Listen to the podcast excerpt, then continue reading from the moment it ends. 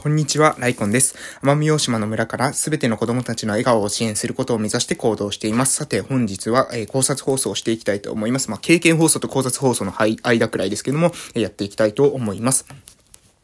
えー、今日の内容はですけれども、まあ、これですね、えー、私の配信っていうのは、えー、ため撮りをして配信してるので、えっとですね、今日配信されてる内容、え私が撮ってる日と、え配信されてる内容の、日時っていうのはずれてるんですね。え私が結構昔に言った話が、え今日、は話されているということです。今日は、えっ、ー、と、ちなみに今日はですね、2月の17日ですけれども、2月の17日に話されている内容というのは、まあ、も、もっと、えー、もっと前の2月の10日とか、それぐらいに、えー、話した内容が、えー、配信されているということですね。まあ具体的にはよく、まあ1日にね、何本ずつ撮るっていうことでもなくて、え、自分の気が向いた時に解いてるっていうか、その自分の意識がピンと、なんかアイデアが浮かんだ時に飛んで、撮ってますので、えー、1日にね、まあバーって撮る時もあれば、なんかアイデアが浮かばないなっていう時は撮れないこともあればっていうような感じで、えー、やっているというところです。で、えっ、と、何の話をしようかなと思ったんですけども、あ、考察としてですね、えっ、と、そうそうそう、2月16日。2月16日に、えっ、とですね、インタビュー受けたんですね、インタビュー。えー、それは、えっ、と、ラジオ番組です。奄美大島のですね、まあ、なんですかね、あの、よく、よく知られているラジオ番組っていうか、まあ、奄美 FM っていう、もう言っちゃおうかなという 言ってしまったんですけども、奄美 FM っていうラジオ番組があるんですけども、え、そこで、え、朝ですね、10分間だけね、出る場面があったんです。で、その10分間の時に、まあ、なんかどんな内容なのかってごめんなさい。あの、私、そこのですね、10分間の、えー、内容っていうのはあまり把握せずですね、まあ、10分だったらいけるやろというふうに思って、えー、電話出て、えー、インタビュー受けたんですけど、で、その時にですね、うん、あの、まあ、話、こう、インタビュー形式でから、あの、なんでここ、なんで、どういう、えー、経歴なんですか？とかですね、どういう今までの経緯があったんですか？とか、どこ出身なんですか？とかってあった後に、えー、あなたがじゃあしたいことは？みたいな感じで聞かれたんですよね。あなたがじゃあどういう風にしたいんですか？みたいな最終、最後にですね。で、まあ、多分そこでまとめて、えー、そこで話をうまいことまとめて、えー、そこで、えっ、ー、と、何ですかね、えっ、ー、と、あちら、あちら側の、えー、スタッフの人が、えー、次のコーナーにつなぐみたいなところですよ。大体、まあ、皆さん想像できると思いますけれども、えー、そこで、えー、大体はですね、あの、5分ぐらいしかないっていうところになった時に、えー、これからどんなことをしていきたいですかとかっていう風な話になって振られてですね、多分ここで話したら終わりだなっていうか、まあまあそれ本当に終わりだったんですけどね。えーで、どこで、そこでですね、何を話そうかなっていうのを、その一瞬で結構ね、迷ったんですよ。で、一瞬ギリギリのところまでですね、迷ってました。っていうのが、どちらがいいかなって自分で思ったんですよね。その、うん、全体的にマスにメッセージを届ける。これですね、以前朝配信の中で話してると思いますけど、全体に、えー、マスに、えー、網をかけるのか、それともコアな人に、えー、やるのか。まあ、簡単に言ったら、えー、っとですね、うん、網、網で、え魚を取りに行くのか、それとも一本釣りするのかっていうことなんですよ。で、どっちがいいのかなっていうことを、考えたんです。で、その結果私はですね、一本釣りの方を、え選択したんです。じゃあどういう一本釣りって具体的に言うとどういうことなのかっていうとですね、全体的に、え無難なメッセージを届けるんじゃなくて、ちょっと尖ったことっていうか、ちょっとみんなが分かりにくいような専門的なことを少し話すことによって、その専門的な人、ところにアンテナが向いている人、関心がある人に対して、メッセージが届くように、え、メッセージをちょっとデザインしたというところですね。で、えー、その結果ですね、どういう話になったのかというと、うんとですね、今後のまあ地方創生のキーワードは、えー、オンラインっていうものがあると思います、みたいなことをですね、その5分の間に話す、話すんですよ。で、でも、あの、いっぱい話すとね、まだ、あの、司会者の人もですね、困っちゃうな、だろうなっていうのもありまして、えー、そこそこの、まあ、専門性。でも、あの、明らかにそこにアンテナを張ってない人が一回聞いただけじゃ、ん？何？どういうこと？え、え、えっていう風なんで終わるぐらいの、え、内容です。ただ、え、聞く人が聞けばですね、あ、なるほど、なるほど、そういうことがしたいのねっていうか、この人がやりたいことと自分がやりたいことはもしかしたら近いかもしれないみたいな感じで、え、わかるような、え、メッセージデザインを、え、したということです。で、え、これはですね、どちらがいいのかっていうことなんですけども、コアとマスでですね、結構ですね、ギリギリのところまで私迷いました。まずは注意を引くっていうのはあります。アテンションを引く。注意を向けなければ、えー、知られてなければですね、そこにあるかないかわからないんですよ。で、ですよね。わかりますよね。あるかないかっていうものは、そこに存在してるか存在してないかっていうのは、そもそもその人たちがそこに注意を向けなければ、えー、存在してても存在してないようなものなんです。例えば私の村ですけれども、私の村が存在しているってことを認識していない日本人の人の方が多いんじゃないかなと思います。我が村ですね。我が村の名前を、えー、認識してない人っていうのはそれはいっぱいいると思います。で、えー、それは、じゃあ、それは、その人たちの世界にとってはですね、私たちの村っていうのは存在してないんですね。存在してないんです。なので、えー、アテンションを引くってこと、これ非常に重要です。えー、じゃあ私もですね、まずアテンションを引くためにみんなが分かりやすいようなことを言えばいいのかなって最初思ったんですけど、よく考えたらですよ、よく考えたらですよ、みんなが分かりやすいことを言って、みんなが同じようなコーナーで、えー、話をしていたら、それはですね、アテンション引けねえんじゃねえかっていうふうに思ったんですね、その時に。うん。みんなに分かりやすい方、分かりにくいことを言うと人っていうのは耳を塞いじゃうので、えー、分かりやすいように話そうかなというふうに思ったんですけど、えー、そういう、そう、そうすると、結局は、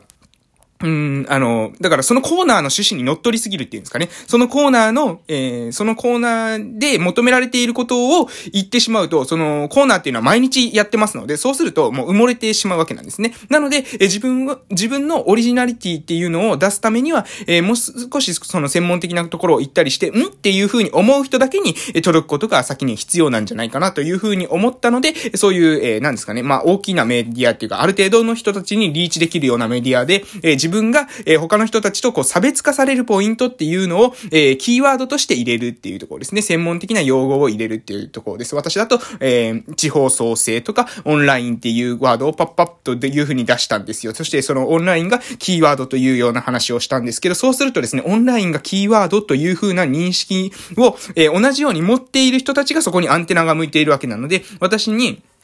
今度会った時にもしかしたら、いや、あの、そのラジオ聞いててオンラインがキーワードって言ってるのが自分もそうで思うんですよねっていう風な、えー、話が、えー、わかるんじゃないかなという風に思います。えー、ちなみにですね、まだ時間があるので少し話させていただきたいんですけど、なんで私が地方創生でオンラインがキーワードという風に話したのかというとですね、え、その、そ、そこで、そこでこの話は全部してないんですけど、まあ、ここまで、ちょ、いろんなこと考えてる人だったらここまで想像できるんじゃないかなという風に思いました。なぜ、え、私か、まずそもそもですね、コロナウイルスの時にその前段階の時でですよ、言語聴覚士の、え、話、仕事を、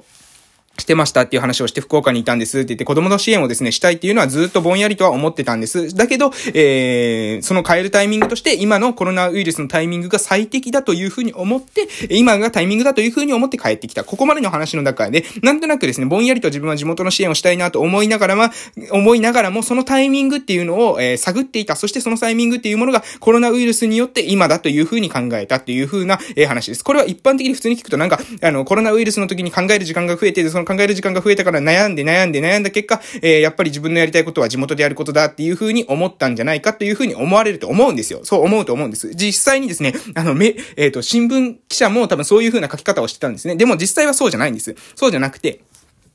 島でやる、島でやることよりもですね、都会でやった方がいいって思ってたんです。その、地元の子供たちの支援。子供たちの支援をしたいっていうのはずっとあったんですよ。ただ、子供たちの支援をするときに、地元に来ると、これは、あの、システムエラーを起こしてるんですよ。なんでかっていうと、私が子供たちの支援が地元で一番進まない最大の理由というのは、そもそも地元の環境というのが、日本のスタンダードな環境と異なっているっていうのが問題だという、思ってるわけです。それは何かというと、選択肢の数です。簡単に言うと。選択肢の数っていうのは何かというと、島にいる子供でですね、その、もう何回も例を挙げてると思いますが、システムエンジニアになりたいとかですね、ウェブデザイナーになりたいとか、え株のトレーダーになりたいとかですね、そういった夢を持つ人っていうのは少ないんですよ。IT 企業とかっていうのが、もう、まず我が、我が村にですね、IT 企業なんて呼べる企業はないわけですね。そうなると、えー、東京のスタンダードと私たちの村のスタンダードっていうのはかなりずれてるんです。で、こういうずれがあるのにもかかわらず、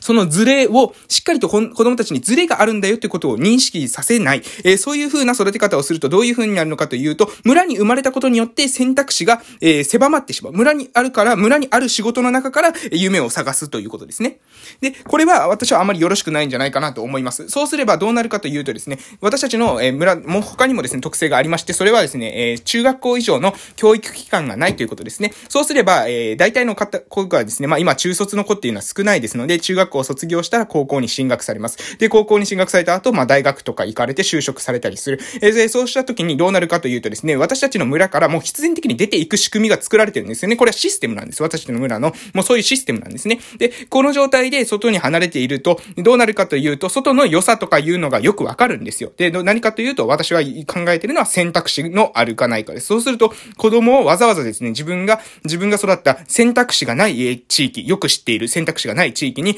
戻ってですね、子育てしようとは思わないんですね。で、これはなん、これはそのことに対して本人たちが自覚的であるか自覚的でないかはわかりません。しかし多くの人が言うのは、え便利だとか、え、便がどうとかこうとかっていう風に言いますよね。便がある、便がいいとか便が悪いとかっていう風に言いますよね。でも、その本当のところは便っていうよりは選択肢なんですよ。選択肢なんです。あの、だって今って、え、ミニマリズムじゃないですけど、え、物を持ちすぎることよりも物を持たない方がいいとかですね、シェア、シェアでいいじゃないかっていう文化が広がってきてるので、別に地元だからといってですね、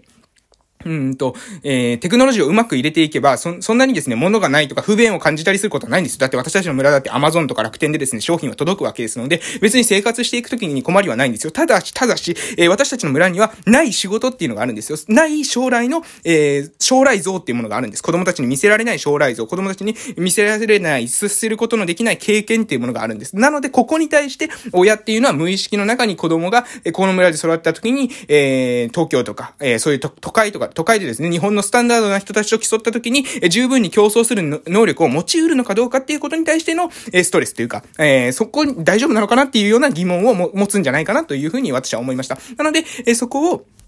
突破していくため、そこを突破していくために必要なのが、えオンラインなんですっていう話をしたんですよ。オンラインなんですよっていう話をしました。オンラインっていうものは何かというと、物理的距離を超えるってことですよね。オフラインであったら、もうその、自分の生活圏内で生活するしかないですけども、オンラインだったら世界の裏側とも一瞬で繋がることができるわけなんですよ。なので、えこういったツールをうまく使うことによって、物理的距離を克服する。私たちの村の、その、村という、そのシステムのエラーですね。もうエラーというか、システム構造上の特徴です。えもう、もう海から、海が、海でも日本のその大陸と、日本大陸じゃないか、日本列島とですね、離れて、日本の本島と、えー、切り離されていて、その、